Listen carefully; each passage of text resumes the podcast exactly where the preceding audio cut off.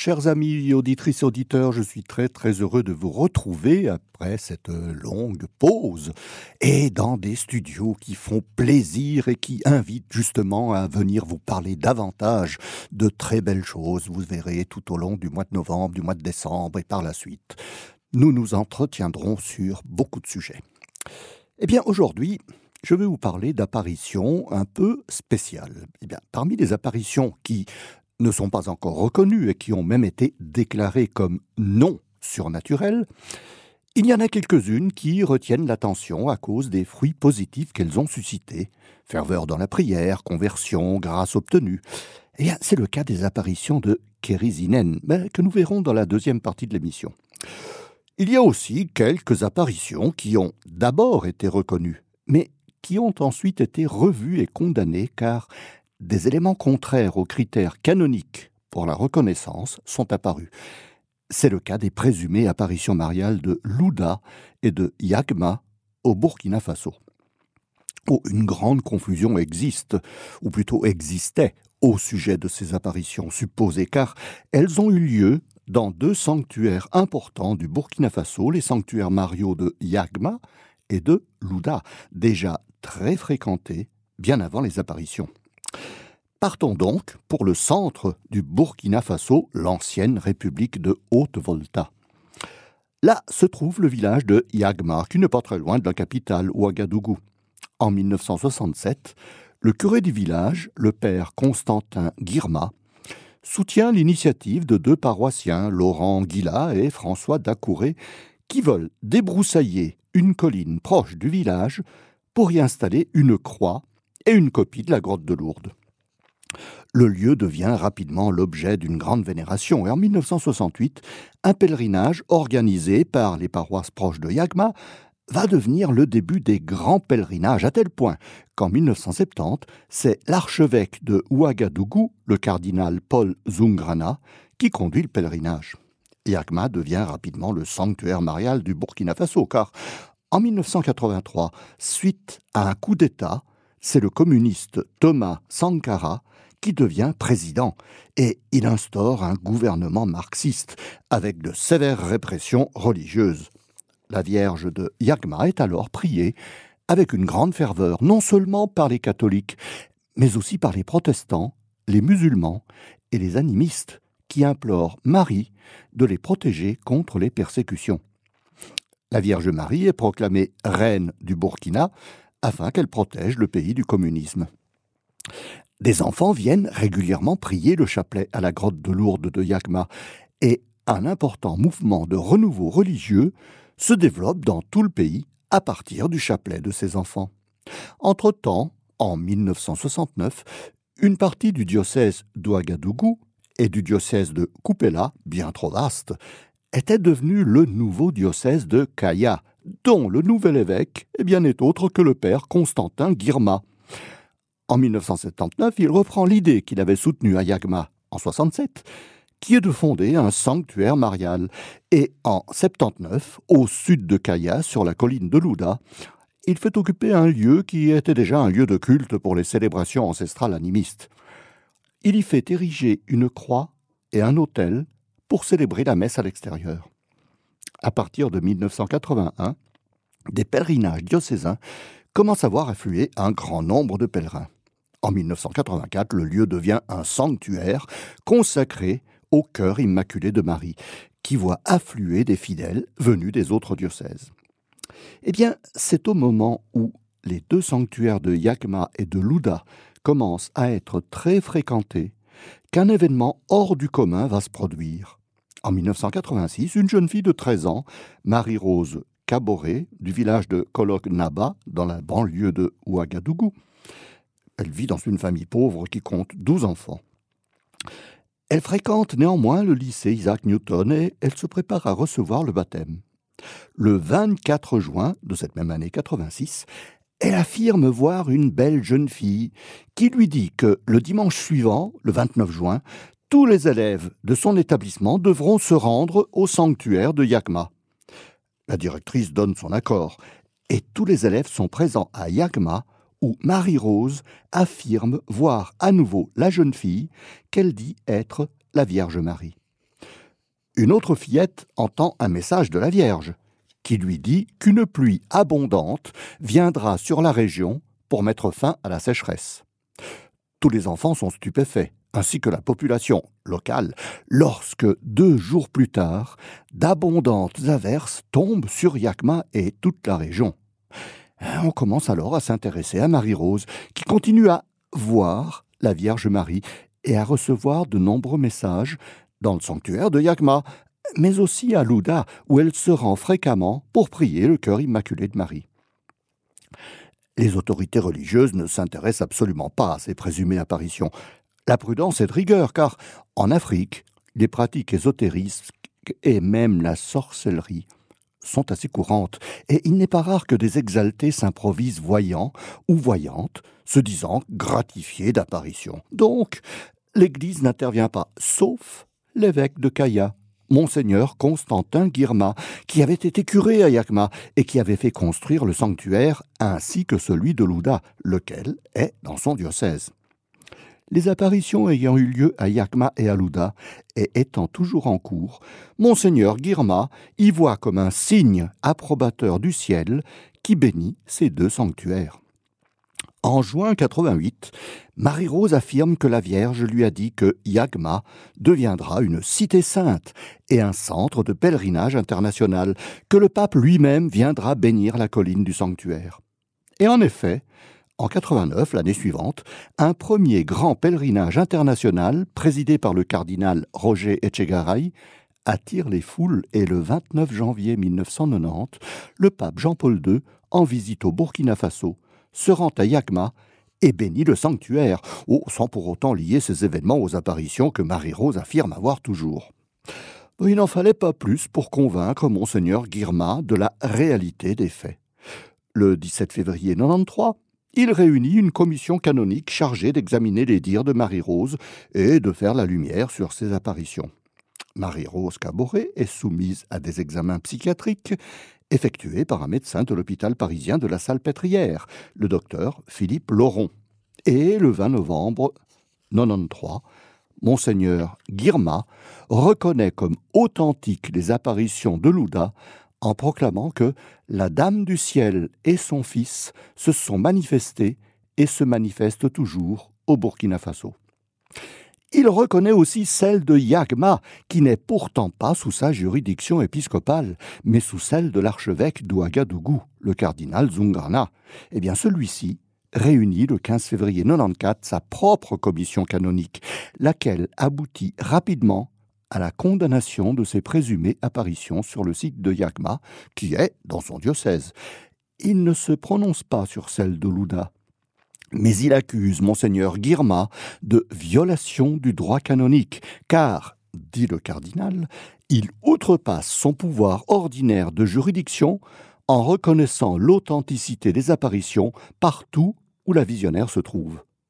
Le 30 mai 95, Monseigneur Guirma confirme, dans une lettre pastorale, la réalité des apparitions. Il écrit En raison des signes qui nous ont été donnés, j'ai reconnu et proclamé à mes diocésains l'authenticité de toutes les apparitions de la Vierge Marie à Marie-Rose, ayant eu lieu dans mon territoire, à Louda et à Kaya, et par là même, j'ai reconnu l'authenticité de toutes les apparitions de la Vierge et de son Fils à la petite Marie-Rose partout où elle s'est trouvée, entendu que ces apparitions ne sont pas attachées à un lieu, mais à la personne de la petite voyante. Canoniquement, cette position est très discutable le cardinal Zungrada maintient sa condamnation et en mars 96, monseigneur Jean-Baptiste Tiendre Beogo, le successeur de monseigneur Guirma dans le diocèse de Kaya, eh bien il se range du côté de l'archevêque d'Ouagadougou et il condamne à son tour les présumées apparitions survenues à Louda dans le diocèse de Kaya. Eh bien depuis ce moment, plus aucune reconnaissance par l'Église n'aura lieu. Et cette même année 96, Marie-Rose cesse d'avoir des visions et de recevoir des messages. Eh bien, la suite des événements va jeter le discrédit sur ces apparitions et surtout sur la voyante. Au moment de la reconnaissance des apparitions par Monseigneur Guirma en 95, Marie-Rose a 22 ans. En 1991, elle avait été baptisée et consacrée au cœur immaculé de Marie. Et de ce fait, elle commença à fréquenter le sanctuaire de Louda, où elle continua à avoir des apparitions de la Vierge et de Jésus, qui lui donnèrent beaucoup de messages, mais surtout sous la forme de réprobation, de critiques, de comportement, plutôt que de véritables messages pour un retour à la prière et à la conversion. Il en est de même des nombreux messages au sujet de la France, qui est surtout critiquée, ou sans pour cela indiquer une ligne de conduite pour un retour à la pratique religieuse. En 95, Marie-Rose s'installe à Ouagadougou, dans une résidence qui appartient à l'évêché de Kaya. À partir de ce moment, de nombreuses dérives de la voyante sur sa vie commencent à apparaître au grand jour. Elle abandonne même la pratique religieuse. Dans son dictionnaire des apparitions, l'abbé René Laurentin présente plusieurs aspects négatifs au sujet de la vie de Marie-Rose. il faut rappeler que le comportement irréprochable des voyants est un des critères pour reconnaître l'authenticité d'une apparition. Or, Marie-Rose a une vie qui est loin d'être édifiante. Outre l'abandon de la pratique religieuse, elle mène une vie qu'elle dit libre, avec un relâchement dans les mœurs à caractère sexuel. Malgré cela, Marie-Rose continue à dire qu'elle reçoit des messages importants, mais sans trop les préciser. Elle demande constamment des dons, même en nature, sans donner de but précis pour l'octroi de ces dons. Tout cela, bien sûr, indigne et choque ceux qui jusque-là croyaient à ces révélations. La police doit même intervenir pour des affaires de mœurs. Marie-Rose finit sa vie abandonnée de tous, sauf de monseigneur Guirma, qui maintient toujours sa reconnaissance d'authenticité.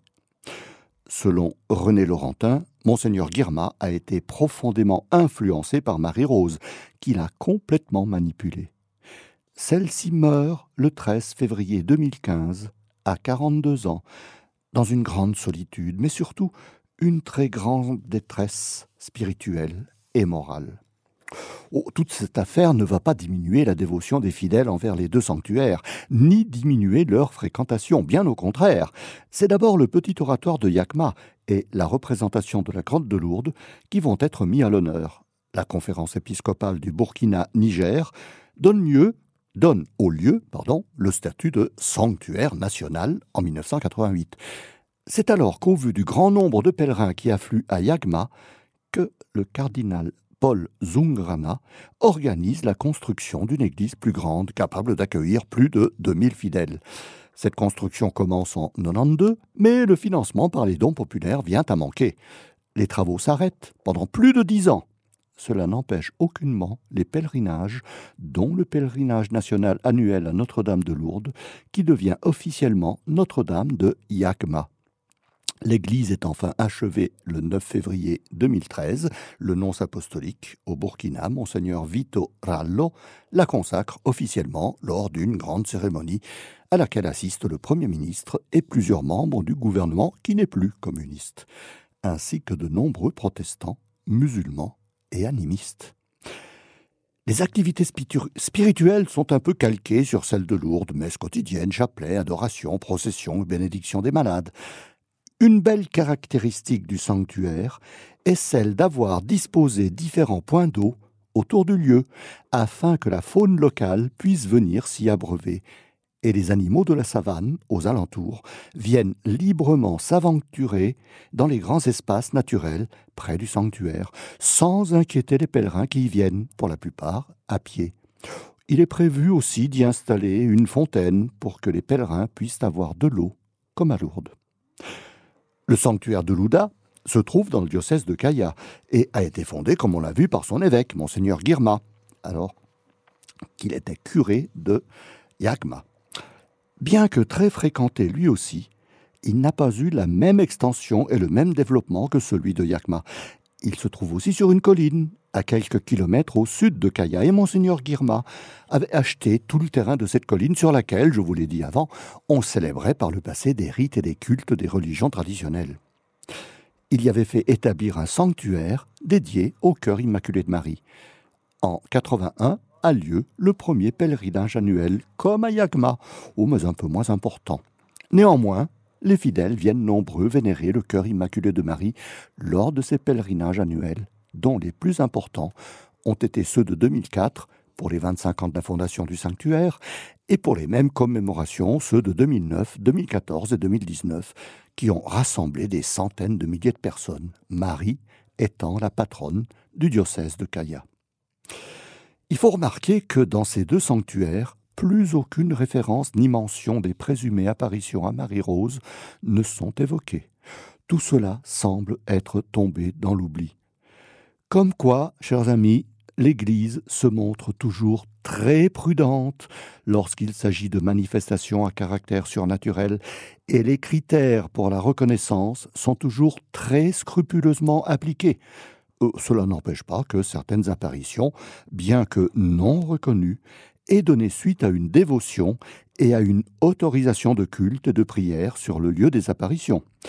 Non-reconnaissance ne signifie pas forcément condamnation, et près d'une centaine d'apparitions sont toujours à l'étude pour voir si les fruits qu'elles ont produits peuvent appuyer la véracité des faits.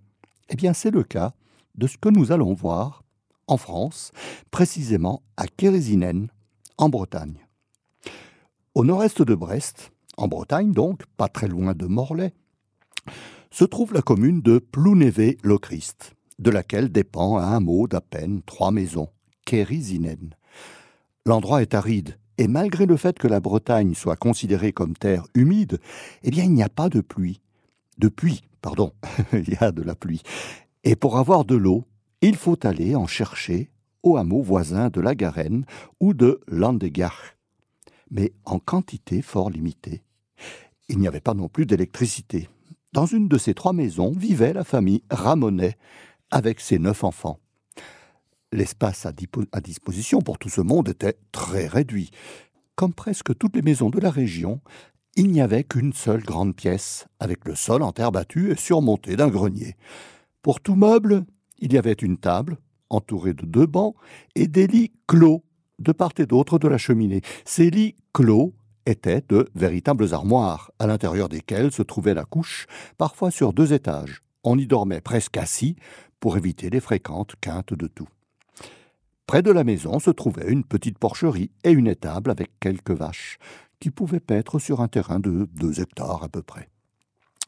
La vie était donc assez rudimentaire et pauvre, et c'est là que vint au monde, le 7 octobre 1910, Jeanne-Louise, la quatrième des neuf enfants ramonais. 7 octobre, c'est le jour de la fête de Notre-Dame du Rosaire. Tiens, serait-ce déjà un signe du ciel? Eh bien, on va voir. Dès sa prime enfance, Jeanne-Louise avait une mauvaise santé, ce qui l'empêcha de fréquenter convenablement l'école à Plouvenet. Elle savait à peine lire et écrire, mais elle avait reçu une solide instruction religieuse, car ses parents étaient de fervents catholiques, comme la majorité des Bretons. Non loin de Kérisinen, dans cette région du Léon, se trouvent des sanctuaires locaux très fréquentés par des pèlerinages. À Lochrist, qui n'est qu'à 7 km de Kérisinen, se trouvait un monastère construit vers l'an 400, et la chapelle devint un lieu de pèlerinage important pour honorer la Sainte Croix. À une quinzaine de kilomètres se trouve le sanctuaire de Notre-Dame du Folgoët, qui rassemble les foules au mois de mai et pour le grand pardon le 8 septembre. Beaucoup plus tardif, le vœu de Lanwarno, qui n'est qu'à 4 km de Kérisinen. Vers 550, Saint Ouarnaud, plus connu comme Saint Hervé, bâtit l'église de ce village et, pendant la Seconde Guerre mondiale, ses habitants firent le vœu d'honorer solennellement le jour de la fête du Saint, le 17 juin, si tous les jeunes du village rentraient sains et saufs de la guerre. Eh bien le vœu fut exaucé, il n'y eut aucun mort ni aucun déporté. Jeanne-Louise a donc baigné dans cette atmosphère profondément religieuse. Elle a même songé à entrer au couvent, mais sa santé fragile l'en a empêché. En 1936, elle se rend à Lourdes, d'où elle revient partiellement guérie, avec une santé beaucoup moins déficiente. Cela lui permet de continuer à s'occuper de la petite ferme, ses parents étant décédés et ses frères et sœurs ayant quitté Kérisinen. Elle vit avec une de ses sœurs et s'occupe du maigre troupeau de quelques vaches et de quelques cultures vivrières. Une vie donc des plus simples et des plus pauvres, comme celle de beaucoup de Bretons de cette époque. Alors, que va-t-il se passer dans ce hameau pour qu'il ait cette notoriété? Eh bien, nous le découvrirons après avoir entendu le chant qui est celui du grand pardon de Notre-Dame de Folgoët, que l'on chante tous les 8 septembre.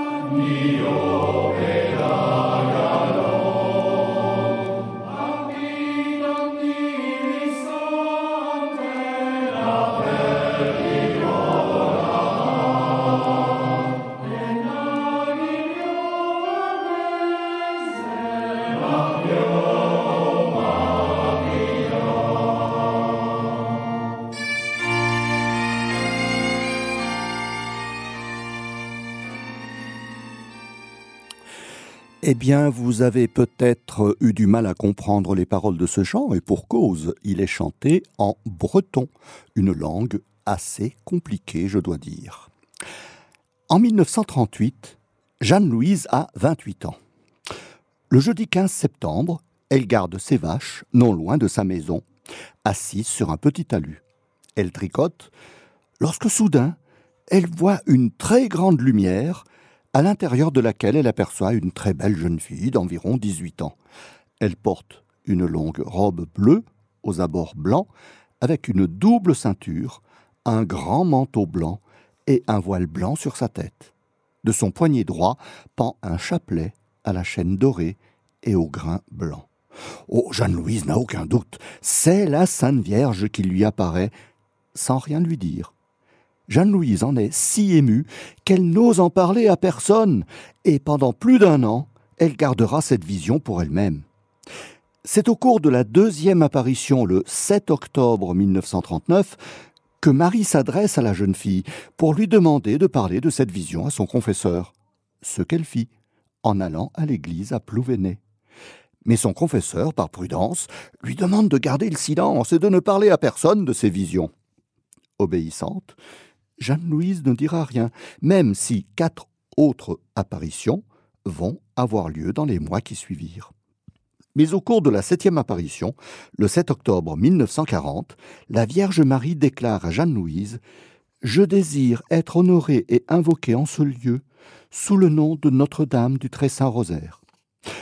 En effet, Marie apparaît souvent le 7 octobre, qui est la fête du Saint-Rosaire, instituée à l'origine par le pape Saint Pie V pour remercier la Vierge de la victoire sur les Turcs à la bataille navale de Lépante le 7 octobre 1571.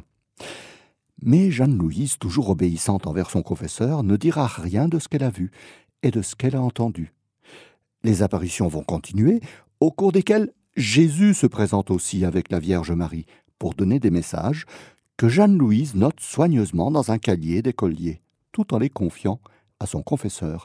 Et c'est justement au cours de l'une de ces confessions où Jeanne-Louise avait du mal à contenir silencieusement son enthousiasme pour ce qu'elle voyait et entendait, qu'en 1947, une fillette qui attendait son tour pour la confession entendit ce que Jeanne-Louise disait à son confesseur, et elle s'empressa de répandre la nouvelle.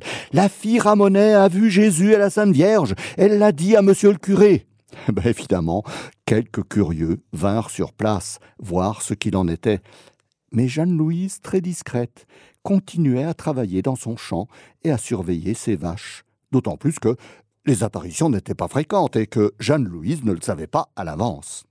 Malgré tout, un petit groupe de personnes venait régulièrement prier le rosaire dans le champ des supposées apparitions, même si Jeanne-Louise n'y était pas. Ou bien elle se joignait de temps en temps à ceux qui priaient le chapelet dans le champ des apparitions.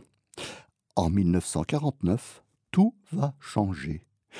Une personne de l'Ochrist tomba gravement malade, une sorte de tumeur jugée mortelle à cette époque. Ses voisines, qui avaient entendu parler des apparitions, vinrent prier une neuvaine au Saint-Rosaire dans le champ Ramonet. La personne se fit opérer, sans grand espoir de survie, mais contre toute attente, elle survécut à l'opération et se rétablit très rapidement. On commença à parler de miracle, et une petite foule commença à venir prier le rosaire à Kérisinen. On plaça même dans le champ une statue de la Vierge du Rosaire, et on l'abrita sous une guérite en verre offerte par un pèlerin. Cette même année 1949 vit la promesse d'un autre miracle. Au cours de l'apparition du 6 août, la Vierge demande que l'on construise une petite chapelle sur le lieu et promet de donner de l'eau à Kérisinen, qui n'avait aucune source ni point d'eau, si l'on priait beaucoup. Les groupes de prière commencèrent à se former. Jeanne-Louise venait aussi réciter le rosaire, mais ses travaux agricoles ne lui laissaient guère de temps, et elle ne venait prier avec les pèlerins que le dimanche après-midi.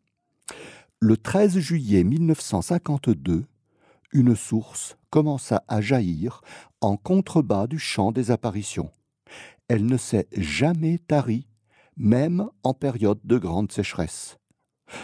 Pensant accomplir des gestes comme à Lourdes, de nombreux malades vinrent puiser de cette eau, et on commença à constater de nombreux cas de guérison spontanée.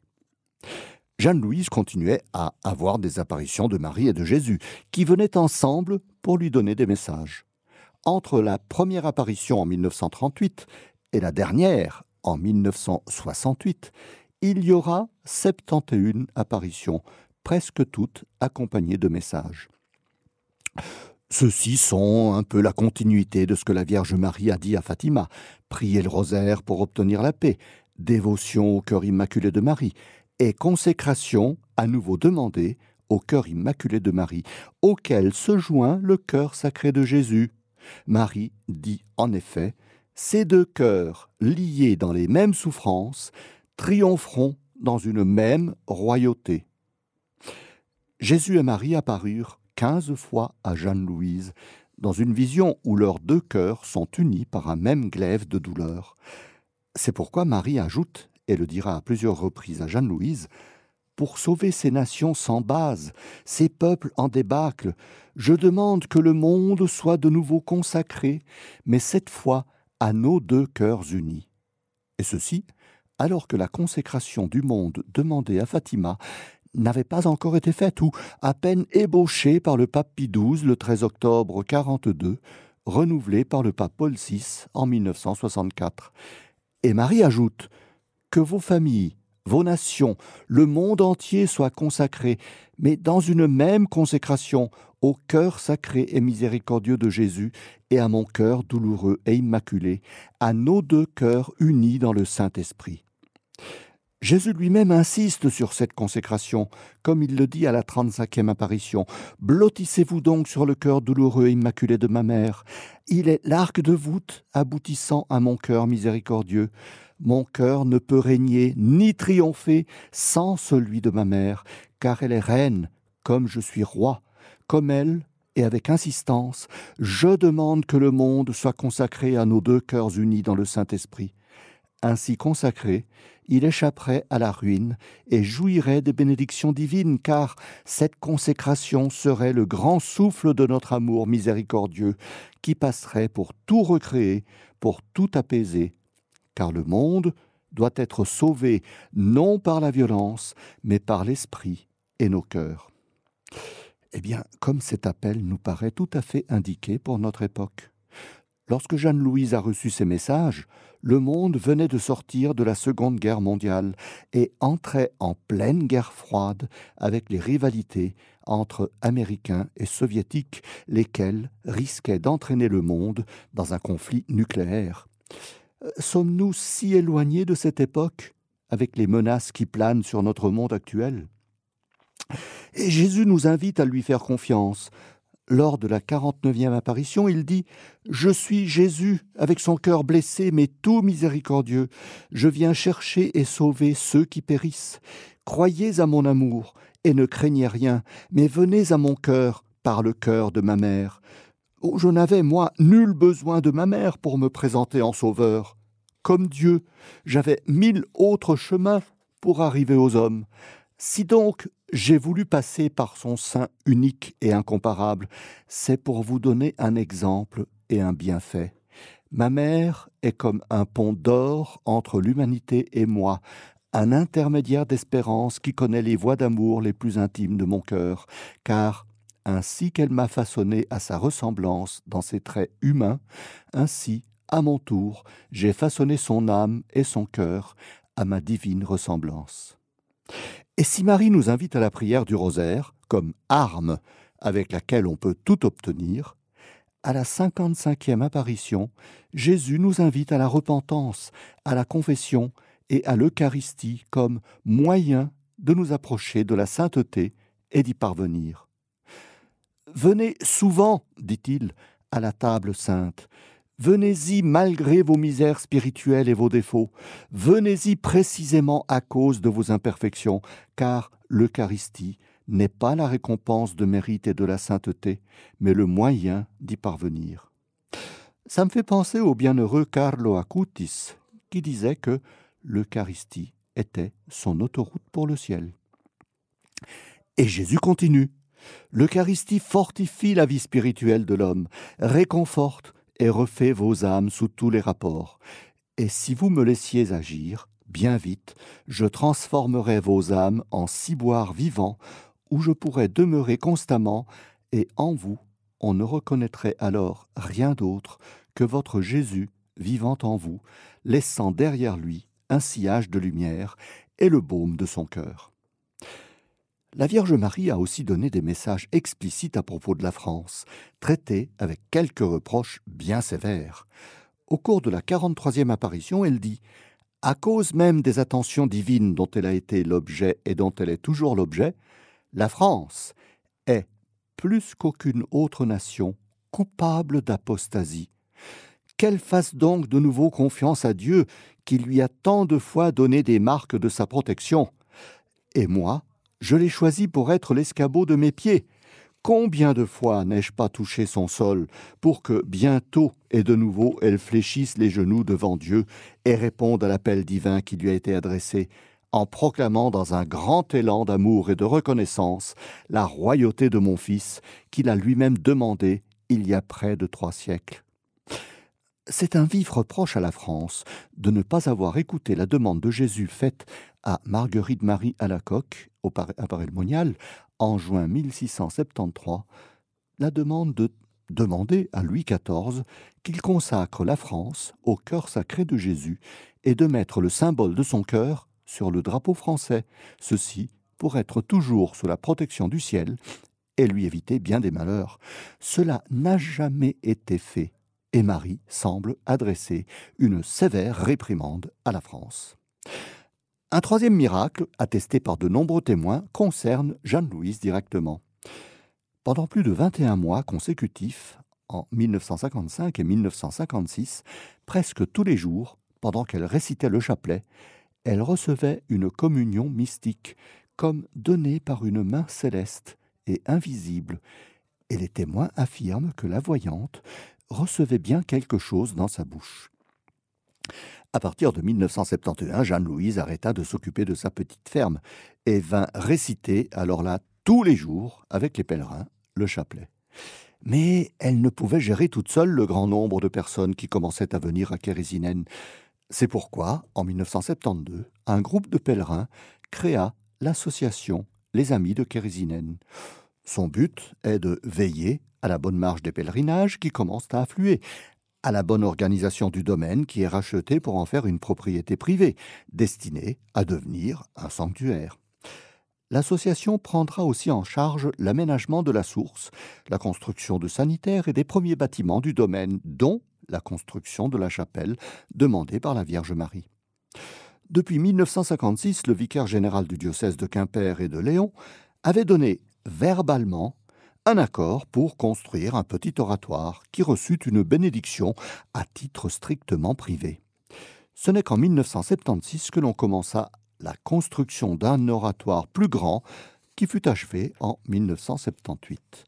En 92, on ouvrit une maison pour les pèlerins, l'accueil Saint-Joseph, un accueil de jour qui comprend des salles pour les repas individuels, car il n'y a pas de restauration, des salles pour des conférences et une partie pour l'habitation des personnes qui résident à Kérésinen et qui s'occupent du domaine.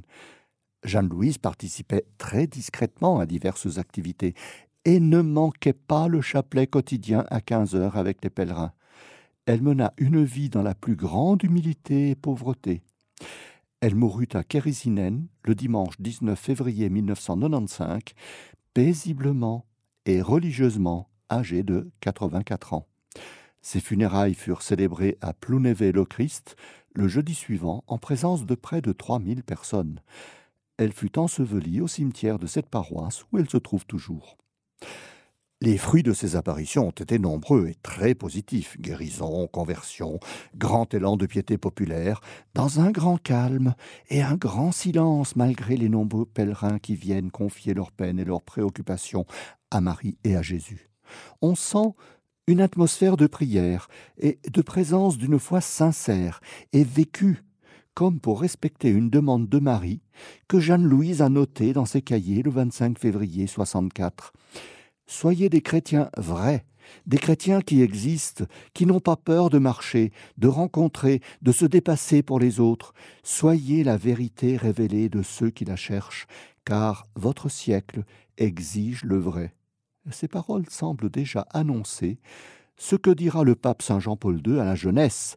N'ayez pas peur de nager à contre-courant, soyez vrais, car vous êtes le sel de la terre. La teneur des messages reçus, tels que Jeanne-Louise les a consignés dans ses cahiers, consiste particulièrement en la compassion de Marie pour les pécheurs et son union avec son Fils dans les cœurs unis dans le Saint-Esprit. Marie et Jésus appellent à se tourner vers ces deux cœurs unis. Comme dans toutes ces apparitions, Marie et, là aussi, Jésus insistent sur les graves conséquences que pourrait avoir l'abandon de la confiance en Dieu.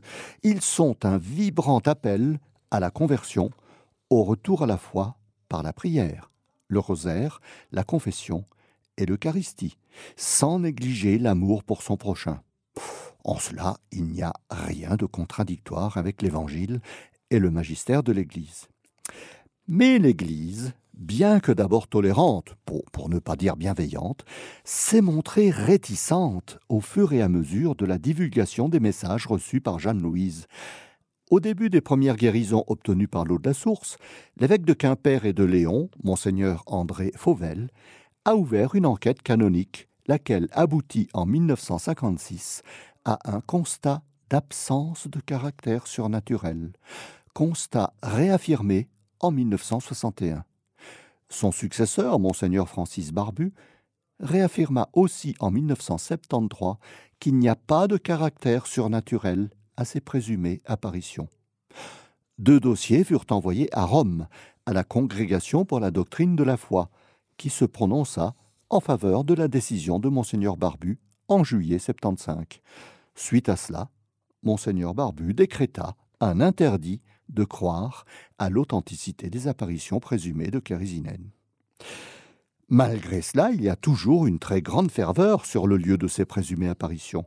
Les fidèles sont toujours nombreux à venir y prier, et les grâces obtenues semblent, j'ose dire, contredire les affirmations de l'Église. Grâces de conversion, de guérison, sinon corporelle, tout au moins spirituelle. Alors, mais que penser de cette non-reconnaissance? Oh, chers amis, loin de moi, loin de moi l'idée de juger ou de critiquer. Oh, c'est simplement une réflexion tout à fait personnelle, comme je vous l'avais mentionné pour Notre-Dame des Roses de San Damiano en Italie, dont le cas semble similaire à celui de Kérésinène. Parmi les grands critères pour la reconnaissance de l'apparition, il y a la conformité aux vérités évangéliques. Là, je pense que la plupart des messages de Jésus et de Marie ne comportent pas de passages hérétiques. Comme aussi les demandes de Marie et de Jésus faites à Mamma Rosa à San Damiano. Il y a aussi les fruits de l'apparition. Prière, conversion, retour à la foi.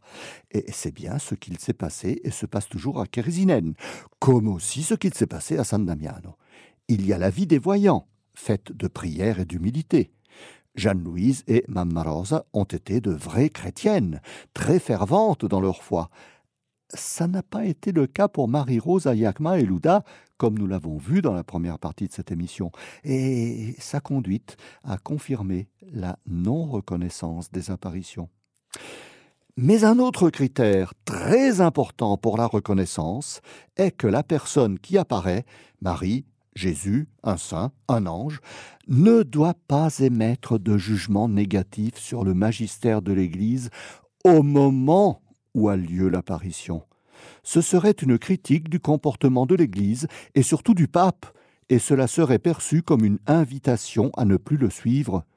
L'apparition pourrait être à la base d'un schisme dans l'Église, et l'Église donc ne peut pas dans ce cas se prononcer sur l'authenticité de l'apparition, qui serait surtout une ruse démoniaque pour semer la confusion et induire en erreur.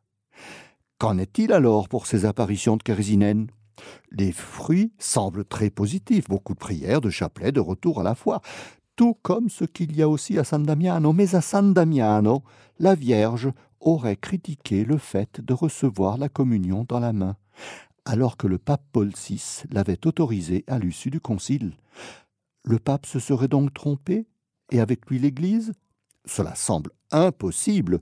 Que la Vierge puisse émettre un jugement négatif sur le pape en place au moment de l'apparition. Ce serait remettre en cause tout le magistère de l'Église et provoquer de grandes divisions, d'où la prudence au sujet des apparitions de San Damiano, malgré les très nombreux fruits spirituels. À Kérésinène, la Vierge a sévèrement critiqué la France qui a apostasié. C'est comme si l'Église de France de l'époque était critiquée de ne pas avoir accompli sa mission.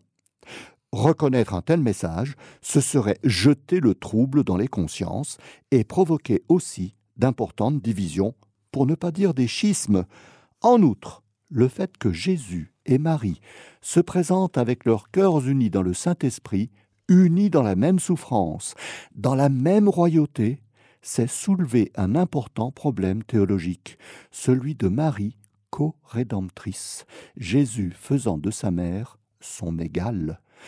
Ce problème était déjà apparu avec les apparitions présumées à Ida Perdeman à Amsterdam à partir de 1945. Marie avait demandé que l'Église promulgue un nouveau dogme, celui de Marie co-rédemptrice, ce qui avait soulevé de nombreux problèmes théologiques.